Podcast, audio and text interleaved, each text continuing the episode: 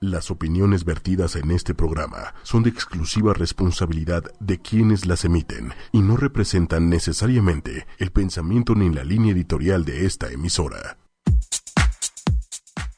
Hola, Hola, Selhop. ¿cómo están? Hola, hola. Estoy deprimida. Ay, qué, qué horrible. No te qué burles, horrible. La depresión es una. No, no me estoy burlando de ti, más bien no te deprimas, amiga, ven. Pero por eso- No, no, no, justo vamos a hablar de depresión para saber cuáles son las diferencias entre la depresión y la tristeza, ¿no? Entre otras cosas. ¿Será que estoy triste y no estoy deprimida? Vamos a ver. Porque está Tenemos cañón, una ¿eh? super invitada, ¿me puedes prestar eso? Claro. Está cañón. ¿Sabes que según la OMS, este es el año de la depresión? Sí, sí, sí lo sé.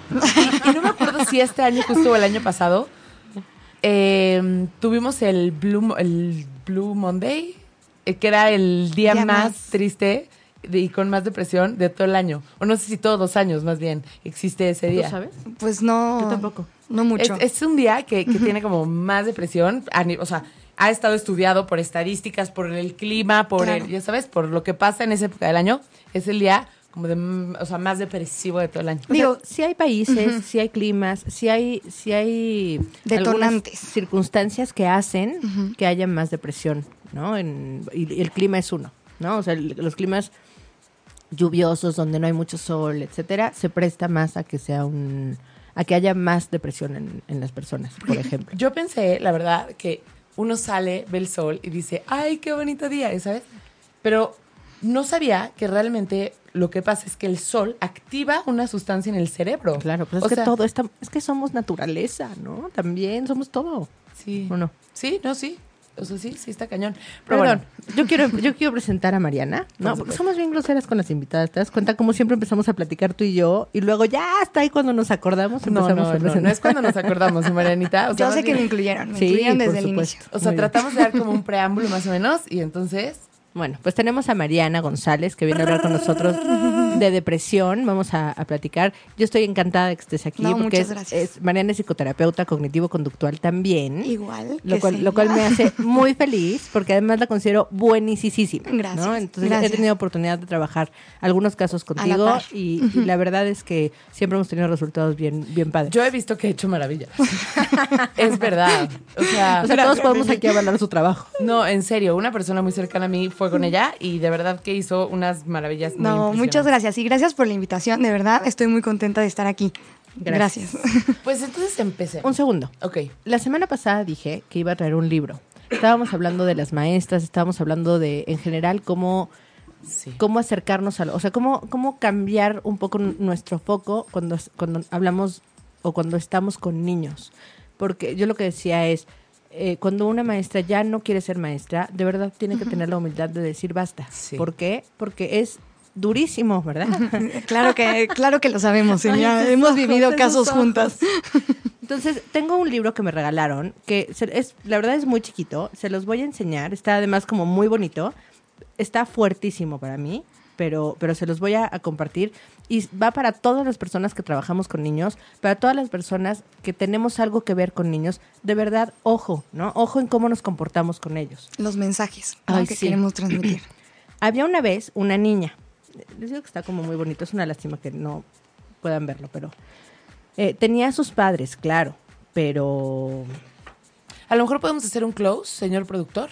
pero si no, no lo voy a poder leer, amiga. A ver, pero se fueron cuando ella cumplió nueve años.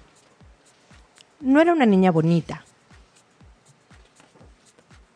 Y la gente nunca le decía, pero qué niña preciosa. La niña no tenía parientes. Ay, voy a llorar por Entonces alguien de un orfanato se la llevó. Había muchos niños en el orfanato, así que nadie le prestaba atención a la niña. Estaba sola todo el tiempo. Jugaba sola porque los otros niños pensaban que ella era bastante fea y un poco rara. Tenía ojos grandes y observaba a la gente con extraña preocupación. Le gustaba caminar por el orfanato, deteniéndose cada tanto para recoger una hoja, o mirar un pájaro, o detenerse y nada más. Sus únicos amigos eran las hermosas cositas verdes, los cálidos días de sol. Sus propios pensamientos. Sus únicos amigos eran, a veces, ah no, perdón, es que esto viniendo de acá.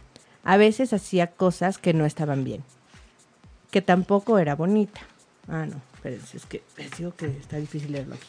Es que tiene mucha... Podía, sí, tenía mu- tiene, tiene muchas mucha como material... podía escupir a otra niña que tampoco era bonita. Además, tenía pésimos modales en la mesa. Al cabo de un tiempo, en el orfanato, a todos les caía mal. Los otros niños inventaban historias terribles sobre ella. El director del orfanato los creía. Debe ser cierto. Las cosas estaban tan mal que el director empezó a pensar un modo de mandarla lejos, pero quizá a otro, a otro orfanato. Espérenme. Para eso se necesitaba una excusa. Un día, un empleado la encontró metiendo un papel en el hueco de un viejo árbol junto a la puerta del orfanato. Se lo llevó al director. El director se alegró porque los niños tenían prohibido comunicarse con el exterior. Era la excusa que necesitaba. El director desdobló el papel y leyó. A quien encuentre esto, te amo. No se ve. Y ahí termina.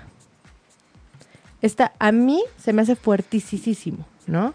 Una chiquita que no quiere nadie, que todo el mundo rechaza, que incluso ella se porta mal. Nadie quiere estar con ella y lo único que está buscando y pidiendo es amor. Y dando, o sea, Y dando de que amor. todo el mundo... no sabe la manera, ¿no? O sea, como que muchas veces los niños no saben cómo ¿Cómo acercarse? expresarse y entonces lo hacen por medio de cosas Negativas. negativas, ¿no? O, o simplemente no saben que son negativas, ¿no? Porque tampoco les enseñaron como las claves sociales. Yo siempre les digo a los papás, atención es atención. No importa si es buena o mala. Si es mala, o sea, si, si la que me das es mala, la recibo. Entonces, eso es lo que Se pasa en este, en este cuento, ¿no? O sea, la niña quería que la voltearan a ver, entonces si tenía que escupir a la de enfrente, pues le iba a escupir. Iba a hacer lo que sea necesario para que alguien la voltee a ver. Y eso es lo que pasa con los niños. Entonces, digo, también con los adultos, ¿no? Ahora, Un esto poco. se le va a formar también como un poco de, o sea, Como una con la creencia. tristeza, ajá, constante acerca de este tipo de situaciones que posiblemente llegaron a una depresión, ¿no? Ay, a, sí. a ver, Marianita, platícanos de la depresión. Bueno, sí creo que es importante como que hagamos una distinción entre qué es tristeza y qué es depresión, ¿no? Periodos prolongados de tristeza sí me pueden llevar a una depresión. ¿Prolongados qué? O sea, para mí estar un día triste es mucho. O sea, un periodo, ¿cuánto es prolongado? Prolongado, o sea, eh, para tomar en cuenta como los síntomas, tendrían que ser dos semanas de una tristeza persistente y de que tus actividades de la vida cotidiana ya no las estés disfrutando. Ya sabes que ya todo sea como tedioso para ti, que ya no le encuentres la parte positiva a salir con tus amigos, eh, a querer estar en, en- con tu familia, ¿no? Entonces, existen estos dos factores fundamentales, pero obviamente a esto se eh, puede estar ligado, por ejemplo, eh, falta de apetito o al contrario, o sea, niveles de apetito, demasiado apetito, ganas de dormir todo el tiempo, ¿no? O sea, gente que no quiere salir de la cama, que no quiere hacer absolutamente nada, ¿no? Este, también ansiedad. O sea, la depresión sí está muy ligada también como procesos de ansiedad. La gente está ansiosa, ¿no? Y hay que saber distinguir si va por una cuestión como de ansiedad primero o es la depresión. Ante la depresión vamos a hablar siempre de una pérdida o de un fracaso, ¿no? Entonces, yo interpreto eso este, en mi mundo, porque lo que hablamos, bueno, Celia, Celia lo sabe muy bien, pero, pero nuestra parte de la, de la terapia es que no son los acontecimientos los que nos perturban, sino lo que nosotros interpretamos de esos acontecimientos, ¿no? Entonces, una persona con depresión sí ve como una pérdida o como un fracaso. Cualquier cosa. Cualquier cosa y que es algo que no está soportando y que es terrible para él y que es incapaz de hacer algo. al Pero no necesariamente ese acontecimiento que ve así es el causante de la depresión. O sea, la depresión pudo haber sido por cualquier otra cosa y ya deprimido ya ves todo negro. Exacto, o sea, la depresión lo que viene a hacer es que yo, o sea, sí existe una situación de pérdida o fracaso. O sea, yo sí tengo que tener una Que- situación que- así. o sea, pero O algo también, también, no, pero es que puede empezar con eso, o sea, puede empezar con esta interpretación de esta pérdida, o sea, yo, yo estoy viviendo esta situación como una pérdida o como un fracaso y a partir de ahí empieza, o sea, digamos que eso es como lo que lo detona, ¿no? Claro que hay antecedentes eh, familiares o así que hacen que yo me vuelva más deprimido porque a personas no les sucede y a mí me está sucediendo. Tiene que ver con la parte biológica, O sea, evidentemente. sí tiene una carga genética. tiene Sí. una carga genética, pero también es la forma en cómo yo interpreto. Porque una persona viviendo la situación parecida a la mía no llega a la depresión y porque yo sí.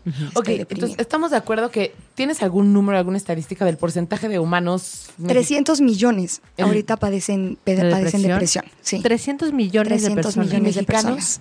Mexicanos no sé exactamente cuánto, cuánto sea el porcentaje, pero sí es la segunda causa. Por ejemplo, de personas de, de 15 a 29 años es la segunda causa de muerte. O sea, las personas sí se terminan suicidando. ¿De cuánto, cuánto? De 15 años a 29 años. La segunda causa. La segunda causa de muerte. O sea, sí, sí es un tema grave, es un tema serio. No es como, ya se puso de moda la depresión, ya todo el mundo está deprimido, no pasa nada. No. O sea, sí, Sí. puede llegar a tener consecuencias si es la segunda causa de Muy muerte de serias. 15 a 29 años. Claro, y además hay que tomar en cuenta, y por eso la OMS lo hace como el, como el año de la depresión, el 7 de abril es el día de la OMS, y, es, y este año lo, lo basa Lo en la depresión, lo dedicaron en la ¿Por depresión. qué? Porque no se toma en cuenta la depresión como una enfermedad. ¿No? Y entonces, como que la gente dice, ay, pobre, ya, vete, o sea, no te sientas así, piensa positivo. No, no, no. O sea, como, sí, como si esto de verdad dependiera. Controla tu azúcar al diabético, ¿no? Ajá, sí, sí, Ándale, sí. Tómate un Así, chocolatito dile a y tu ya. insulina que... Sí, que se regule. Que se regule, ¿no? Respira profundo, perdón. Respira profundo y que se te quite la, dia- la diabetes. No, se los juro, y de verdad, o sea, a lo mejor para las personas que no han tenido la fortuna como yo de poderlo haberlo distinguido, me, en algún momento me tuve un síndrome de abstinencia por unas medicinas que me dieron y pues era físico y te da físico y psicológico. Y yo no sabía que era síndrome de abstinencia y de verdad no saben, o sea, esos días, los primeros cinco días, busqué una terapeuta, sentí que... Y, y llegaban a mi mente todo el tiempo pensamientos de soy una fracasada, ya sabes, que yo decía, no, no puede ser que mi vida se vaya a la, la fregada. Cuando me di cuenta que era el- un síndrome de abstinencia, que te llevaba a depresión, digámoslo así, y entonces me explicaron, dije, no puede ser lo poderoso que es el cerebro, ¿no? Porque a veces pensamos que tenemos el libre albedrío. Sí existe, obviamente, el libre albedrío, pero creemos que tenemos el libre albedrío de saber qué pensamos. Pero si estás en un proceso o estás deprimido, hay como mil pensamientos que no son tuyos, ¿no? Es que no o sea, te- son sí. resultado de una, de una También. desbalanceo químico en el, en el cerebro. Es que hay que descartar la parte médica primero. O sea, lo más importante es saber por qué me estoy sintiendo así. Muchas veces es por una cuestión hormonal o por una cuestión, ya sabes, o sea, Sí, no- claro. mm, o sea, mi cuerpo lo siente y la parte médica es importantísima que se descarte primero. Ya después veremos como qué factores biológicos están haciendo que yo tenga más depresión, ¿no? O sea, en el caso, por ejemplo, de que mis papás tienden a la depresión, pues es posible que por Hay- probabilidad tengo más probabilidad de Claro. ser un... Propenso un- a la depresión. propenso Ahora, una depresión que no tiene que ver con temas orgánicos, es decir, con temas médicos, ¿te genera al final una, un desbalanceo químico? Claro, claro, claro. Y ahí tendríamos que estar checando primero qué parte del medicamento, o sea, qué, qué es lo que no está funcionando bien con el médico, obviamente, porque esa no es nuestra, nuestra área. Y después eh, la terapia, ¿no? O sea, sí creo que están también como El tratamiento siempre es en conjunto, lo ideal es que siempre sea en, con- en conjunto, porque el, el medicamento lo que hace es equilibra el cerebro, o sea, equilibra lo- la química cerebral, que es donde la, la serotonina, hay, hay algunos que son neurotransmisores, ¿no? Los neurotransmisores son como, son como liquiditos, Sustancias, ¿no? Sustancias que hacen que las neuronas se comuniquen de manera adecuada, ¿no? En, en el cerebro. Las neuronas son las, no, como las células, células. las células del cerebro.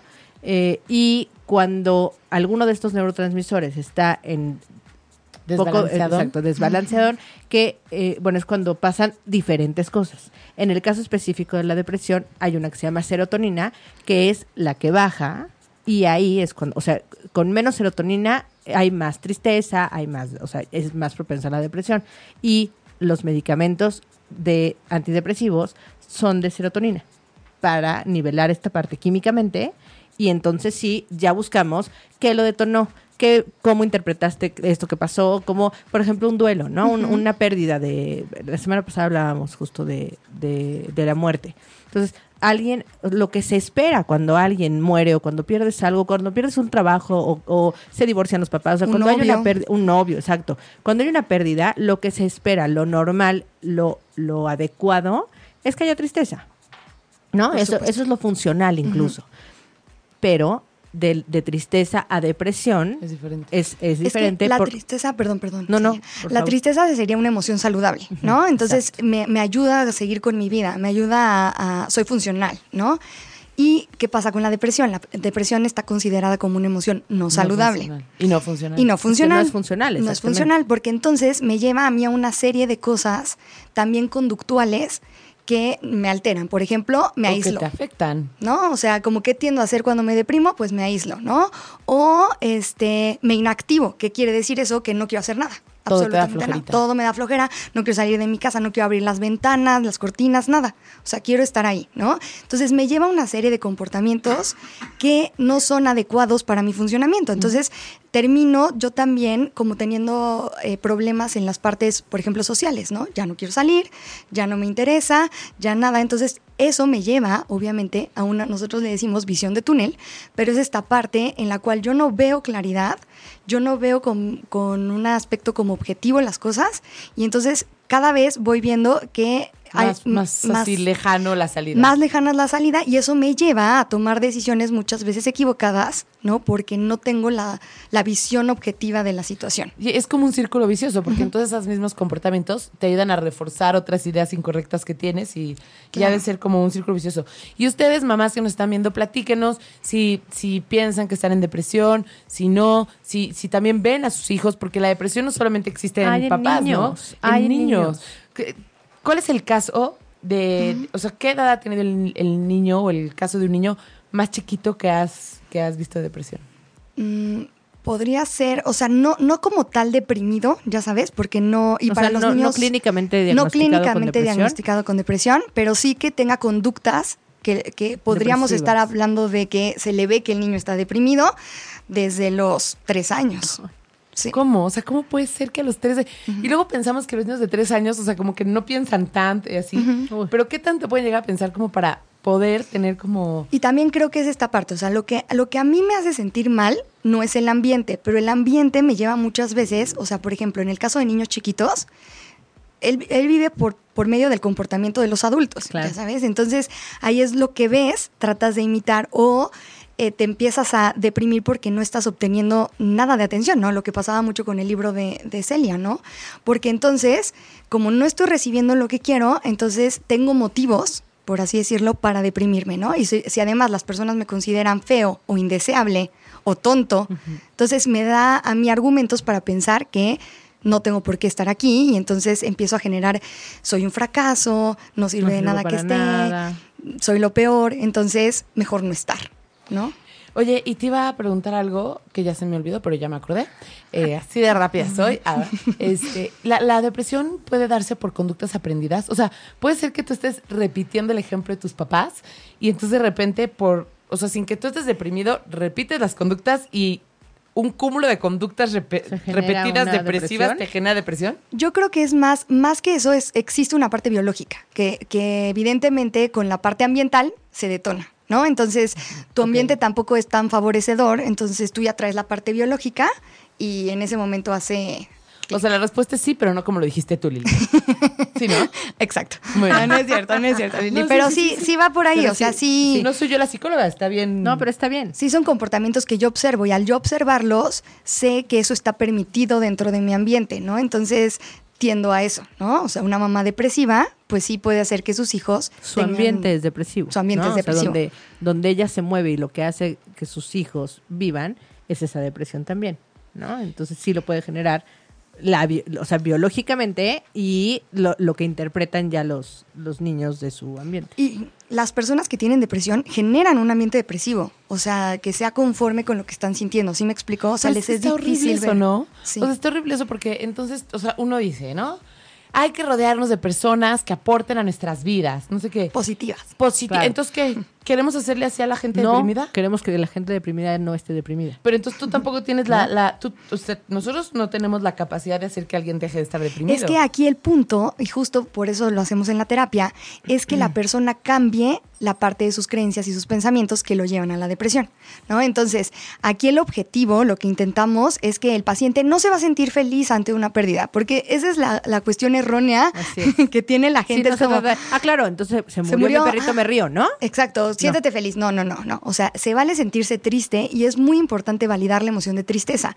Todos nos sentimos tristes y eso es Y normal. llorarlo y O sufrirlo. sea, y- eso es- sí se vale, se ¿Esto espera. Cómo, cómo se explica a niveles prácticos? Es, mi amor, se murió el perrito, llora, está triste, no sé qué. Yo estoy triste, Ten- yo veme. estoy triste Claro. contigo, veme, es más, acompáñame. Pero mañana vamos a trabajar, a veces nos da flojerita, pero pues tenemos que a trabajar y hacerlo lo mejor que podamos. Y entonces, o sea, enfocarse en validar la tristeza, pero seguir siendo funcionales. Y eso no implica que no me sienta triste en momentos, Es, ¿eh? es que y además sacarlo. no está peleado. O sea, exacto, yo puedo estar triste, ¿eh? pero puedo ser funcional estando triste. Pero ¿cómo le haces justo para que no cruces esa línea? ¿Te acuerdas que hablábamos con la, con la tanatóloga el otro día? Sí. Y entonces lo que, lo que decíamos es, vamos a explicar la muerte como es, ¿no? O sea, pues, pues sí, el perrito se murió, lo extrañamos, nos sentimos tristes todos, porque era parte de nuestra familia, ¿no? O sea, nosotros lo queríamos muchísimo y todo. Se vale llorar, ¿no? O sea, lloras mamá, llora hijito, o sea, todo mundo llora porque, digo, si lo sientes, ¿no? Falso tampoco. Si lo sientes, todo el mundo llora, están tristes y hay que aprender a seguir la vida. ¿No? O sea, es decir, no porque se murió el perrito y me siento Vas a dejar de tristísimo, ir a la escuela y a trabajar. se acabó el mundo. Se vale un ratito. O sea, se murió en la noche, pues a lo mejor sí, como que nos apapachamos un poquito más, estamos ahí, platicamos un poquito. Al día siguiente igual estamos tristes, se vale seguir hablando de esa tristeza mientras que nos arreglamos para salir, ¿no? Mientras que nos arreglamos para hacer las cosas que tenemos que hacer del día a día. ¿No? Digo, si nos tocan vacaciones, O sea, no- pues nos tocan vacaciones y No ya. es una crueldad, la vida sigue. O sea, hay que validar las emociones positivas o negativas sabiendo que la vida sigue. Sí. Es que por más que te encierres en tu propia tristeza, de nada va a cambiar. ¿Sí me explico? Sí, y eso es lo que la, la persona tiene que entender. O sea, por más que esté en su cuarto, pues él tiene la opción. O sea, él tiene dos opciones. Tiene la opción de permanecer ahí y de eh, como meterse más en su ambiente depresivo, o tiene la opción de salir adelante. ¿No? Uno, uno tiene la opción porque uno tiene esa decisión, porque uno es capaz Y por eso también la responsabilidad, ¿no? Claro, porque si, si yo decido estar mal es porque yo lo decido, porque eso sí depende de mí, porque yo cambiando mis pensamientos voy a poderme sentirme de, de una mejor Ahora, manera. si tú estás deprimida, no depende de ti decir, ah, ya quiero estar feliz, pero sí depende de ti pedir ayuda, hacer lo que puedas hacer para tú sentirte Muchas mejor. veces cuando hay una depresión como muy profunda, a veces no se dan cuenta. ¿Cómo puede pasar eso? Lo que pasa es que justo es, es, es tan sutil y tan paulatino que yo creo que eso es lo que hace que sea tan grande. Y tan... No, Sí, tan- no se da cuenta, ni, la, ni el que lo vive, ni los demás. Se dan cuenta que está horrible, ¿no? O sea, que hay algo ahí que, que no está funcionando, ¿no? O sea, que esa persona a lo mejor ya no es la persona que era antes, a lo mejor ya no es positiva, ya todo el mundo está, todo el tiempo está cascarrabias o todo el tiempo está como en pausa, ¿no? O sea, como que no, no está disfrutando, pero no es tan fácil como llegar al diagnóstico de la depresión precisamente porque es una línea muy delgada, ¿no? Entre, pues no, está triste, está tantito triste, o lo que pasa es que está muy enojado, ¿no? Por algo.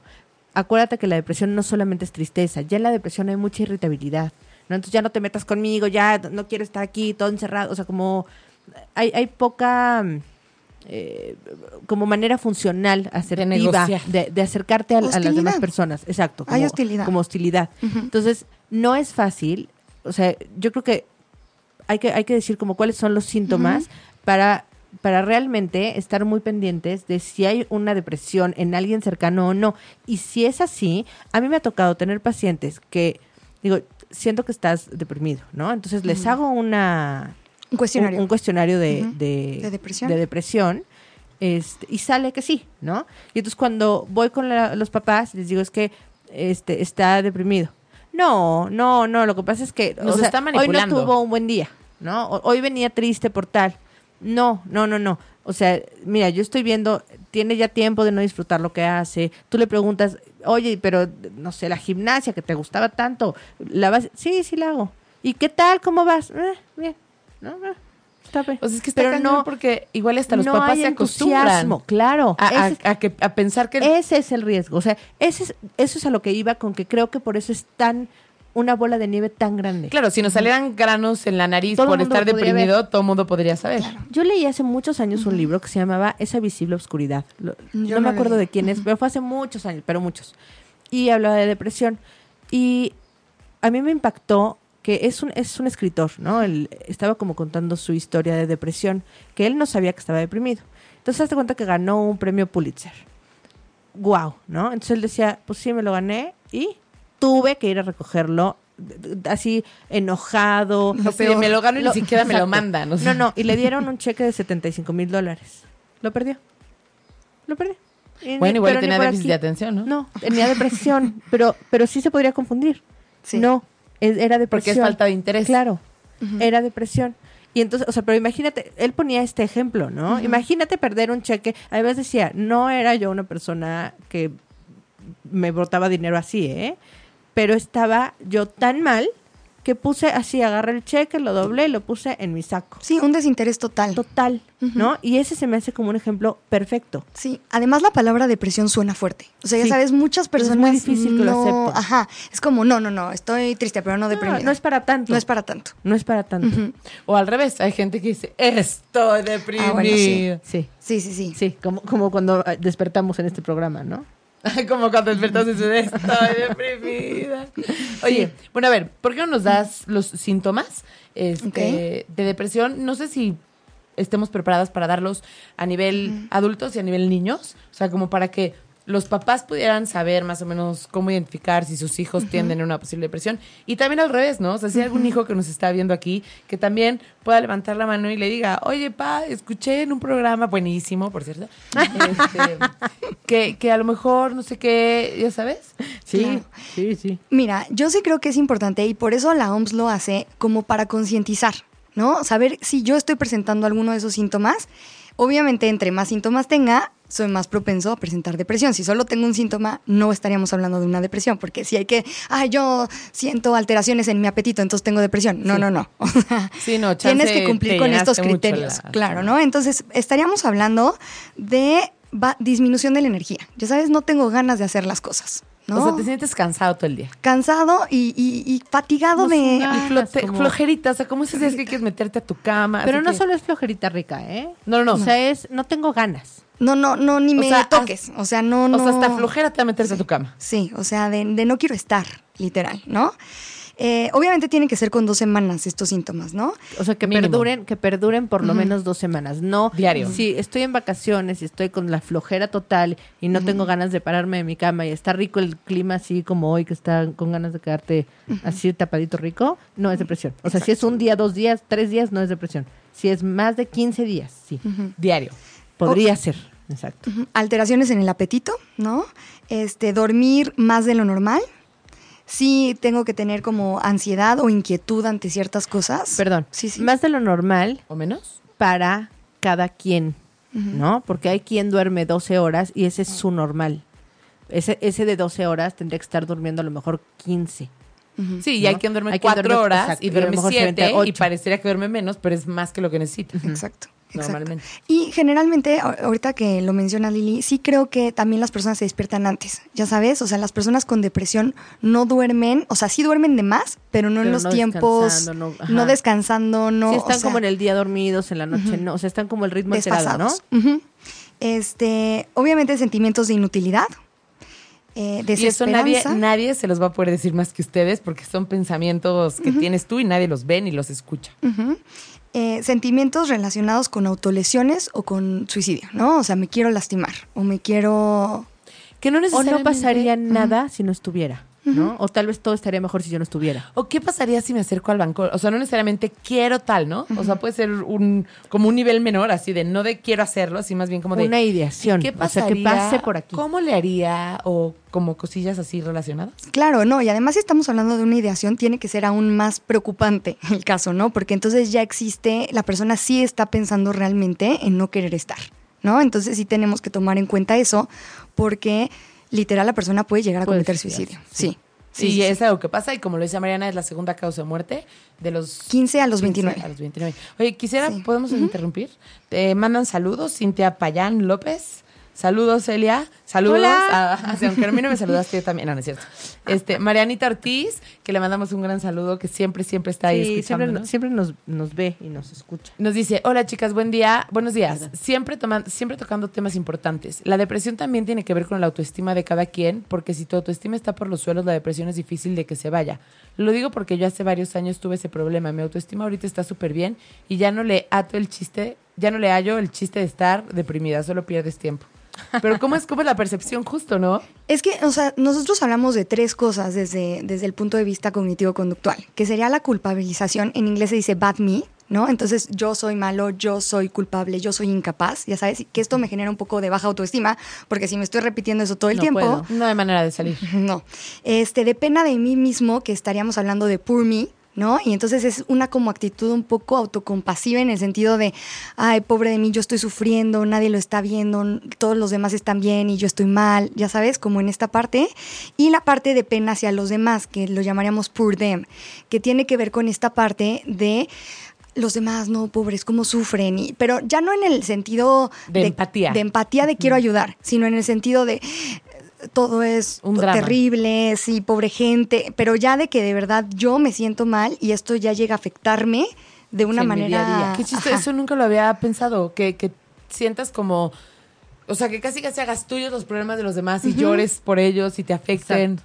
Pero a nivel de disfuncional, ya sabes, a nivel en el cual... De que no puedes vivir tu vida Sí. porque vives la de los otros. Exacto. Qué fuerte. Y puedo tocar un tema escabrosísimo aquí, pero podría llegar a pasar que en el síntoma eh, o síndrome, no recuerdo, del nido vacío, pase un poco eso. O sea, como que a lo mejor las mamás dejan de tener un poco una vida propia por estar viviendo la de los demás y entonces Específicamente la de sus hijos. ¿no? específicamente justo la de sus hijos y que entonces literalmente las cosas que les pasan a sus hijos les quiten el sueño y dejen, o sea, Claro, no, y además estaríamos hablando de una pérdida. O sea, están perdiendo a los hijos que han vivido con ellos durante tanto tiempo, ¿no? Entonces es... Y que han sido el motivo por el que ellas han vivido, ¿no? O nosotras hemos vivido. Exacto, durante tantos años. Entonces sí existe la cuestión de pérdida, pero además sí existe esta parte de que yo quiero vivir en función de los demás, ya sabes, como de me siento útil, sí. viviendo eso, como Sí. que siento que pertenezco a la... Ayudando, dando al- dando Oye, ah, y otra cosa también quisiera decir.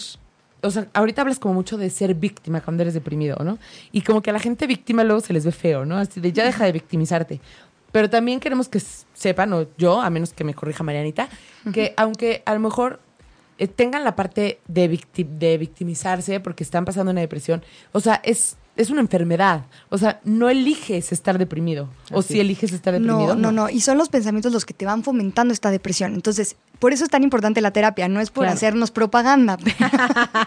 Pero es que es importante es. porque si yo no aprendo a manejar estos pensamientos, los pensamientos me van a llegar a destruir en algún momento, ¿no? Entonces, sí es importante asistir a terapia para ver dónde está la falla. O sea, yo no, yo de pensar soy un fracaso no voy a pensar soy lo máximo en la vida. No, no ese es el objetivo, porque muchas veces, o sea, no- yo lo que digo no es una terapia fantasiosa, es una terapia real, ¿no? En O sea, donde- Simplemente se te dejan de venir a la mente los pensamientos de soy un fracaso. No es que te despiertes, hola, soy maravillosa. Claro. Los, los puedes empezar a debatir, ¿no? O sea, O sea, de no por haber cometido este error significa que yo sea un fracaso, ¿no? O sea, entonces sí, significa que me equivoqué aquí. Exacto. Pero eso no juzga a Celia Hop por como, completo. como persona, ¿no? Entonces, pero esa es la diferencia al estarlo obviamente trabajando en una terapia, Que lo puedes cachar. que ¿no? lo puedes cachar y lo puedes cambiar porque depende de ti. O sea, tú eliges qué piensas.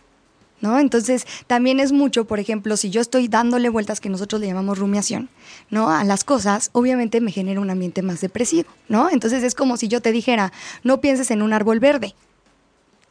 Piensas en un árbol verde. En un árbol verde. Yo también.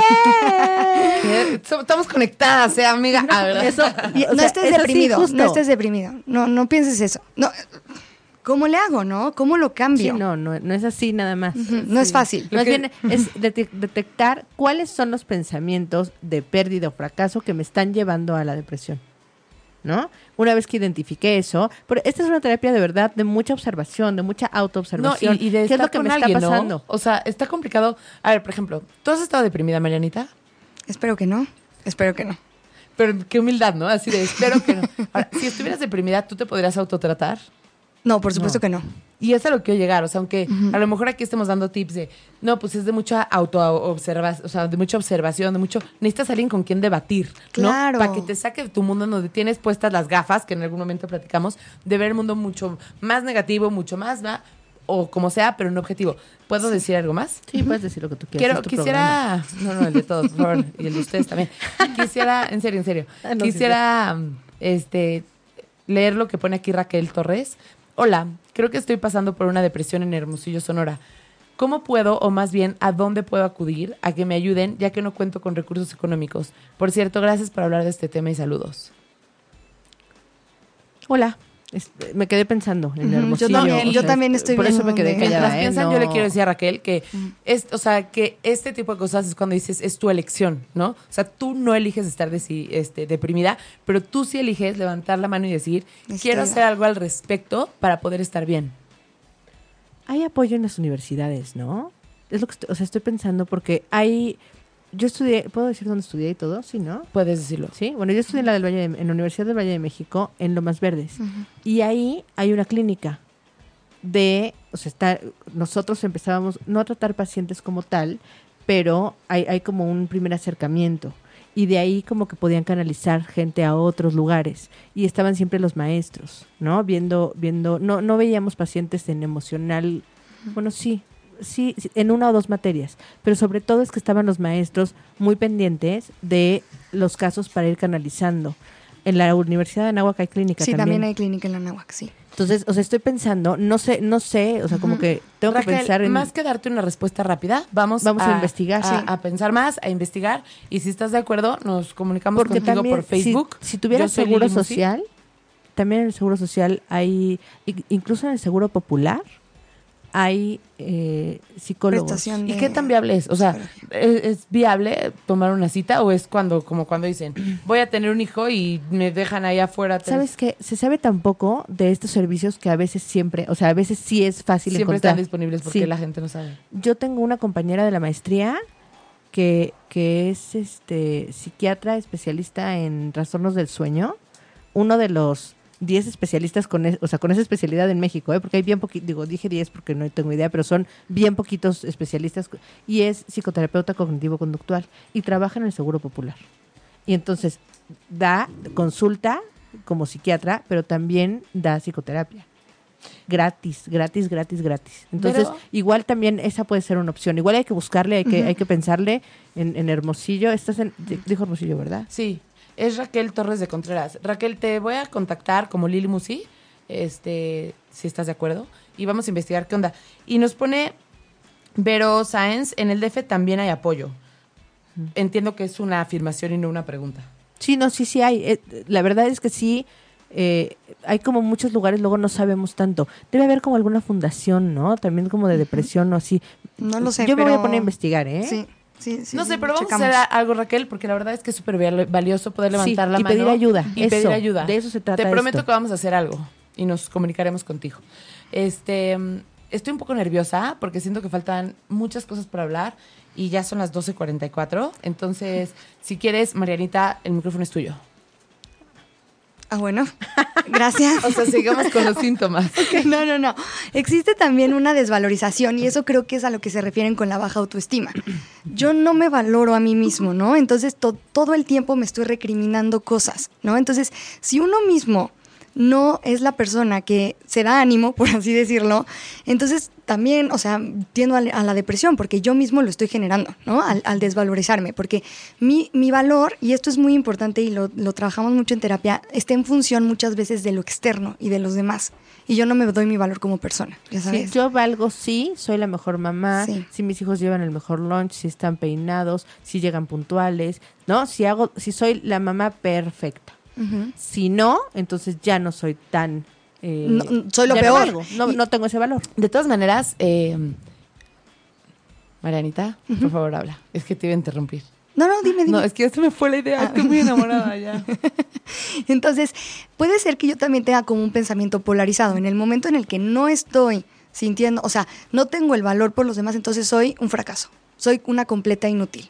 Ya, ya me acordé. O sea, lo que iba a decir es que también, como que justamente hay- ah, debe de haber como una pelea como racional emocional, ¿no? O sea, como decir, ¿por qué si hay gente que se le muere el papá, bla, bla, bla, o les pasa cosas bien feas, no sé qué, están bien y yo que no tengo nada estoy mal? Y entonces así también te empiezas a restar valor, ¿no?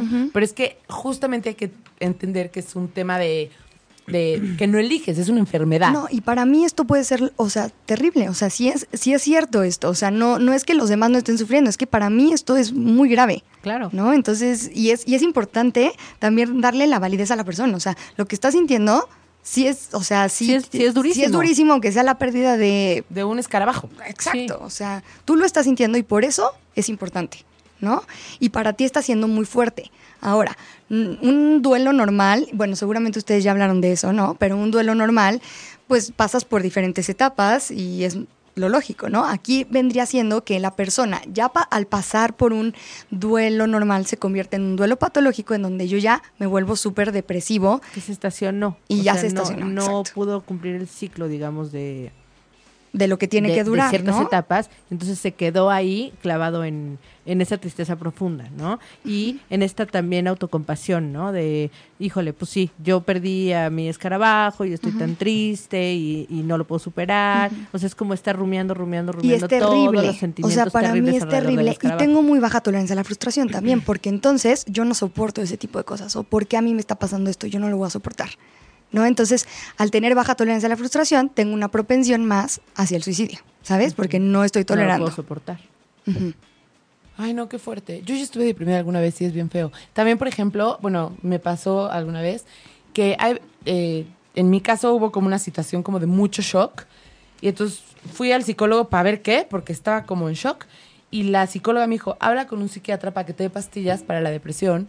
Y yo, no, no, no, yo no quiero pastillas. ¿Por qué pastillas? Y me decía, es que cuando algo te genera tanto shock, tu cerebro reacciona físicamente y puede dejar de producir serotonina o así por el shock, hazte de cuenta. Y yo así, de, no quiero pastillas. Me decía, mira, no tiene nada de malo, o sea, no van a ser para siempre. Este, no te vas a hacer adicta a las pastillas, no nada. Solo es un camino más corto. O sea, ¿por qué quieres tomar el camino largo? Ya sabes. Y tomé las pastillas y fue muy rápido, muy bonito, pero sí es bien feo. Justo ahorita también quería eh, decir otros comentarios, si me lo permiten ustedes dos. Por no sé qué opinen. No, que por supuesto. Perfecto.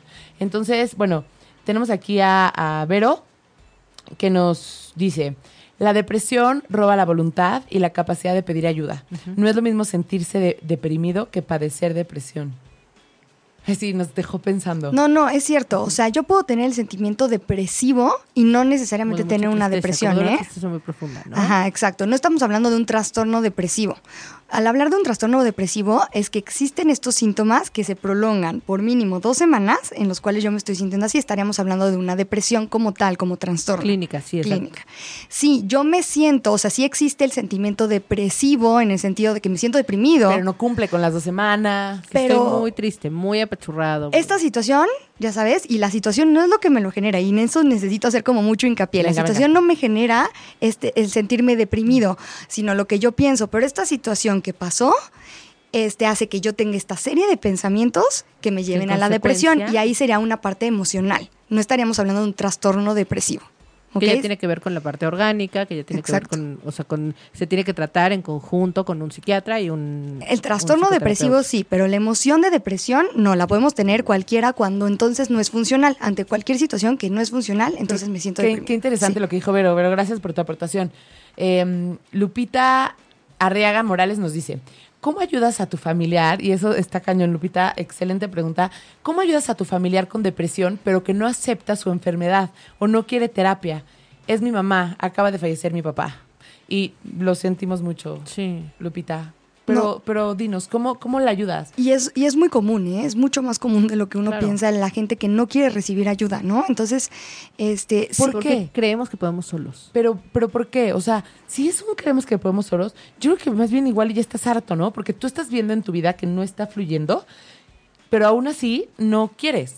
Entonces, para una persona que a lo mejor ve el mundo con los lentes objetivos, dice, no tiene razón de ser esto. O sea, te da desesperación. Este, Lupita, me identifico contigo porque mamá pasó por eso cuando mi abuelo falleció. Y entonces la quieres ahorcar y decirle, despierta, ve a tu Claro. alrededor, existe vida, puedes ser feliz, ¿ya sabes?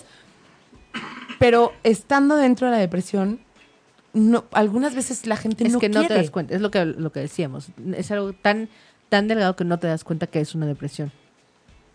Y porque tampoco quieres ser vulnerable, ¿no? O sea, implicaría el hecho de necesito ayuda. O no quieres afrontar, ¿no? Hay veces que a lo Sí, mejor también. traes tantas cosas encima que sabes que el Que hecho no de ir a un psicólogo Claro. va a ser un pro, porque no es quiero ayuda para recuperarme, ¿no? No necesariamente la ayuda implica que vas a ir a tus sesiones felices de terapia, ¿no? No, no, Las la terapia es dura, ¿eh? La terapia es dura, sí. O sea, en realidad la gente que va a terapia es porque realmente está dispuesto a hacer un cambio real en su vida. Y es valiente, claro. y es sí. valiente. O sea, definitivamente no es fácil, no es un proceso fácil.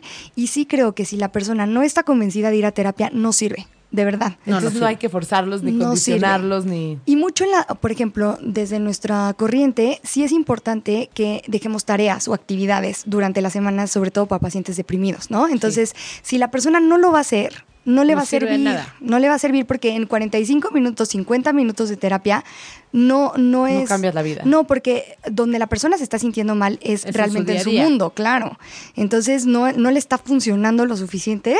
Entonces sí necesitamos generar como un- una buena alianza con el paciente y que el paciente crea en que es por su beneficio, ¿no? Y Sí, que, lo que decida hacerlo. hacia dónde va el tratamiento y cómo se hace, ¿no? Claro. Y bueno, y contestando a la pregunta de Lupita, ¿cómo ayudas a tu familiar con depresión que no acepta su enfermedad o no quiere terapia? Yo creo que primero médicamente. Pero O ¿cómo sea, le haces? No quiere. No, no, doc- o sea, ir a un doctor. Pero no quiere. Este, pues no, es que o sea, tampoco puedes obligar a una persona. Digo, eventualmente tendrá que ir a un doctor, al ginecólogo, a revisarse. O sea, eventualmente tendrá que ir a un doctor. Al, al doctor que sea que le sí, ayude a... de principio sí. Y la depresión, antes los medicamentos de, de depresión eran controlados. Hoy ya no son controlados porque de verdad es importante que la gente pueda accesar a esos medicamentos de manera fácil porque es tanta la cantidad de gente con depresión que se necesita que se traten. Entonces, sí, de principio que vaya con el doctor que sea, ¿no? Que la, o sea, para revisarla, digamos, o sea, presión, o sea, como de salud y que la acompañe para que ella pueda decir, a lo mejor la mamá no, a lo mejor no cree que está, o sea, a lo mejor la mamá cree que es está dentro del proceso de duelo normal, que también podría ser, ¿eh? O sea, también habría que ver si va ¿Hace con cuánto falleció, no? Exacto. Y ¿Cuánto cómo y cómo ha sido. ¿Cuánto tiempo...? No, depende de cada quien. O sea, cada quien tiene su proceso. Tiene que ver más con estos síntomas que está diciendo Mariana, ¿no? O sea, si todo esto junto por más de 15 días, que yo creo que en una pérdida sí está... Es más, puede Más Exacto, más de es- 15 se días. varía, varía un poco. En una pérdida yo no tendría Perdón. sentimientos como de automutilación o de suicidio, sí. ¿no? Entonces ahí diría, ah, no encajo en esto, ¿no? O no Ni- tengo ni de- ansiedad. Ni de, eh, de no valgo. Desvalorización ¿no? tampoco. Entonces, o sea, sí habría que checar porque tengo que cumplir con Ay, cierto rango de- fuerte, de, porque esos- síntomas. Esos, síntomas solo los puede saber la paciente. O sea, a lo mejor Lupita no lo puede saber de su mamá. Pero es importante que también Lupita, si puede decirle a su mamá, o sea, de te quiero y quiero que tú Exacto. estés bien y porque me preocupas, hay que pedir la opinión de un experto, ¿no? Entonces, sí. a lo mejor estoy equivocada, ¿no? Sí, eso no es forzarla, ¿no? Eso es llevarla a ver si la Incluso que Lupita diga, a lo mejor yo estoy equivocada y estoy un poco más preocupada de, De lo lo normal. normal, porque no quiero que te pase nada. Y justo también acabo de perder a mi papá, ¿no? Claro. Entonces, como en esta, en esta línea, poderla convencer o poderle decir, ¿por qué no vemos si sí o si no? Exacto, nada más descartar No que exista un problema real, ¿no? Ok, ¿algún otro consejo para Lupita? Pues no. O sea, eso. Que- Que trate de hacer eso, que traten de ir a un doctor y ya el, el doctor canalizará si, si es que hay una depresión, a lo mejor dará un medicamento o canalizará a un psiquiatra o a alguien que pueda tratarla. Sí, porque Lupita también a tú un- estás en duelo, ¿no? un- exacto. Claro. Bueno, un em, psicoterapeuta. Douglas Suárez dice, qué gran verdad, el tema de enfo- es enfocarse con mucho esfuerzo. Cuesta, pero se puede con ayuda y motivación mucho mejor. Sacar las fuerzas de donde sea y salir del proceso depresivo poco a poco. Y decidirse, y decirse diariamente, yo puedo salir y nada ni nadie va a lograr que piense lo contrario. Yo puedo. Saludos. Gracias, excelente tema. Un abrazo, Douglas. Muchas, Y muchas además gracias. empieza, ¿no? Mucho con activación, ¿no? O sea, es- la es- base. Ajá. La base es la A activación. ver, te, te haces un programita de te levantas a las 8 de la mañana, ocho y media ya estás desayunado, este 8.45 te metes a bañar, o sea, como tal cual de, de horarios para que empiece con activación física. A mí, a mí me funcionó mucho en lo personal, no sé si a todo el mundo, eh, cuando estaba en esa depresión, como decir, no importa si estoy haciendo o no lo correcto, lo importa es hacer algo. Claro, Exacto. claro. Y también el ejercicio, ¿eh? Es fundamental es también como también. para que la persona salga. O sea, por las endorfinas, por todo lo que liberas, por las sustancias, o sea, es muy bueno para, para una persona que está deprimida. Obviamente, ver el grado de depresión. ¿no? O sea, si no ha salido en meses de su casa, No va a ponerse a correr un maratón. Exacto. Raquel nos pone, Vero Sáenz dice que la, Vero Sáenz dice que la depresión roba la, la voluntad de pedir ayuda. ¿Es esto verdad? Mm, Yo había leído que roba la voluntad y la capacidad de pedir ayuda, pero no en todos los casos, Raquel, ¿no? O sea, tú no, estás sí pidiendo es, ayuda. Pero sí es un poco, un poco lo que, lo que estábamos diciendo. Lo que pasa es que no te das cuenta. ¿no? Pero no Es- todo me mundo. imagino que a eso se refiere con que Pero- te roba la voluntad. No estás, y, y alguien profundamente deprimido, o sea, con una depresión muy severa, sí, sí están, o sea, no tienen, no tienen fuerza para pedir ayuda muchas veces, ¿no? Acuérdense que sí, en seres humanos nada es absoluto, nada es No definitivo. son Y no matemáticas. son todo idéntico para todos lados. Yo soy Esto como es Raquel. como a grandes rasgos, ¿no? Porque Raquel nos pone, eh, ¿es esto verdad? Porque yo he tomado la decisión de pedir ayuda porque siento que si no lo hago podría tomar una mala decisión y en el fondo me da miedo que un día no me detenga. No, y no, por supuesto que no todo, todo mundo pierde la capacidad de, de pedir ayuda. Yo soy como tú y... No, y hay quien toca fondo y ahí dice, espérame, no, necesito. no, o sea, esto no está, salió de mis manos. Claro. Y bueno, Marianita Ortiz nos pone, hola, encontré una página del gobierno de Hermosillo, Sí. Sonora, que ofrece ayuda Gracias. psicológica. Eh, Raquel, para que le eches ojo a esa página. Gracias, Mariana. De todas Gracias, formas, gracias. nosotros... Sí, ya te vamos a contratar, Marianita. Te vamos a invitar. Este, pero bueno, eh, ahí está Raquel, para que le eches ojo y nos cuentes cómo te va. Y muchas gracias, Marianita. Gracias, gracias. Marianita. Dos. Dos, González. iba a decir dos, pero pues sí, la otra Marianita llegó primero. Ah, este, ¿qué más? ¿Qué, ¿Qué cosas importantes nos están faltando decir para poder cerrar este tema? Yo creo que, o, o sea, como objetivos, la psicoeducación. O sea, el que la persona sepa qué es la depresión, cómo identificarla y pedir ayuda cuando sea necesario, ¿no? Y cuando identifique algunos de estos síntomas, solamente para corroborar o como para descartar el diagnóstico, ¿no? Estaríamos hablando de un trastorno depresivo, no de una depresión como emoción. Y ahora, también igual es importante saber que si varias personas te sugieren que puedas tener depresión, aunque tú no te des cuenta que vale la pena dar, o sea, darte el chance como de, De por dudar, qué te ¿no? De están dar el beneficio diciendo. de la claro, duda. Claro, ¿no? Y, Sí. y ir y, y checar, ¿no?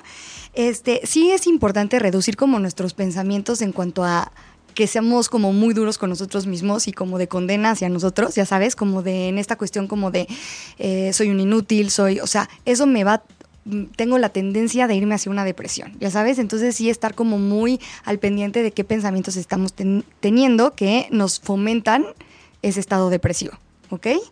Eh, sí creo que la base es la autoaceptación incondicional. O sea, yo valgo por el simple hecho de ser persona y me tengo que aceptar con esto. Y puede ser que yo tenga esta enfermedad, porque es como una enfermedad de. O sea, afecta De- a cualquier gripa, persona, o sea, claro. No, cualquiera. no, no tiene que ser algo en específico, ya sabes. Es, no la tuve hasta los 38, entonces ya no la No puedo la tener. No, no, no, no. O sea, puede ser da en afectado cualquier momento. en cualquier momento, entonces sí es importante que la persona también sepa que puede, que puede recurrir a ayuda. Quiero decir algo también, no necesariamente están acostados en la cama todo el día. Tienes ganas de estar acostado en la cama todo el día, pero, Pero- no necesariamente estás, ¿no? Porque hay veces que no pueden, ¿no? Claro. tienes que comer y tienes que trabajar. Trabajar. y tienen que ir a trabajar. pero creo que sí es bien importante el no disfruto lo que hago. ¿no? O sea, a pesar de que sí fui a la gimnasia, o es más, como una mamá, ¿no? O sea, me voy a poner como el papel de una mamá, que levanto a las niñas, les tengo el lunch, las peino, las baño, ta, ta, ta. O sea, hago todo lo de la mamá perfecta que hacen todas las mamás perfectas y sigo estando enojada, estando triste, siento que, o sea, ni eso me hace, o sea, no, no puedo ni siquiera disfrutar eso, ¿no? Llega el esposo en la noche y, pues, o sea, estoy enojo, muy irritable, a pesar de que hice todo lo que tenía que hacer, ¿no? Nunca es suficiente y no estoy disfrutando esas cosas que antes sí disfrutaba, ¿no? Creo que ese, ese podría ser también como un parteaguas. Totalmente de acuerdo, totalmente de acuerdo y creo que lo podemos notar más porque la gente va a decir, ah, es que no estoy en mi cama todo el día, entonces no tengo depresión. Exacto, por eso quise hacer Sí. el, el- este, este punto. Y ayudando a acentuar eso, igual con los demás síntomas, ¿no? O sea, no necesariamente tienes que cumplir absolutamente con todos, porque cada ser humano es diferente y eso es lo que nos hace iguales. Así es. Ay, estuvo Ah, bonito. estuvo bueno como ¿eh? para así de- Estuvo bonito. Pero, pero antes de, ya no, po- no podemos finalizar ahí, porque, bueno, falta algo importante que decir. No, nada más, o sea, sí la parte como de, de fomentar la tolerancia, ¿no? La vida no es como yo la quiero, la vida no es justa muchas veces y yo tengo que aceptarlo, ¿no? Entonces, eh, es algo que me va a y calmar. podemos aprender a vivir a pesar de eso, ¿no? O sea, hay, hay cosas que, que creo que me rebasan, pero voy a poder con eso si yo, Decido. exacto, si yo mí. cambio esto, Claro. cambio lo que pienso para poder enfocarme de una forma distinta. Claro, claro, no verlo como lo peor del mundo, porque si yo lo veo tan, tan extremo, entonces ahí es donde yo digo no voy a poder. El punto es como, pues, o sea, sí, sí, chance para mí es lo peor del mundo, pero de todas maneras voy a tener que poder lidiar con esta situación. Pues muy bien, hemos terminado por el día de hoy. Se nos fue por completo con este tema tan apasionante decir nuestras redes sociales. Estamos en ocho y media, si nos están viendo en Facebook Live. También si están en el coche y quieren escuchar el programa, pueden escucharlo en, escucharlo en ocho y.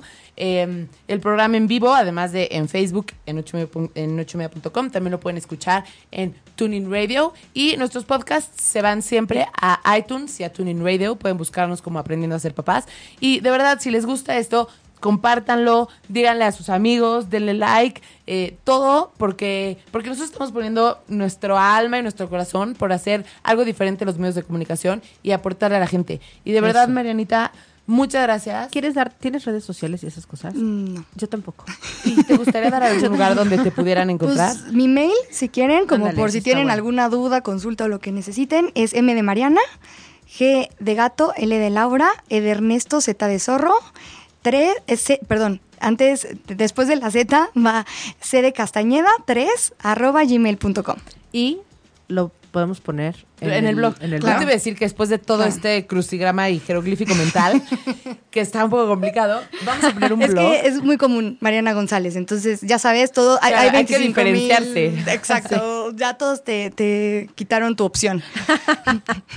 Este, y justo por eso, no, no es cierto. Y bueno, vamos a subir un blog, un artículo, nosotros les llamamos Que hizo blogs, Mariana. Que hizo Marianita, eh, que se va a llamar Depresión en la Familia. Este, y ahí van a venir también todos sus datos.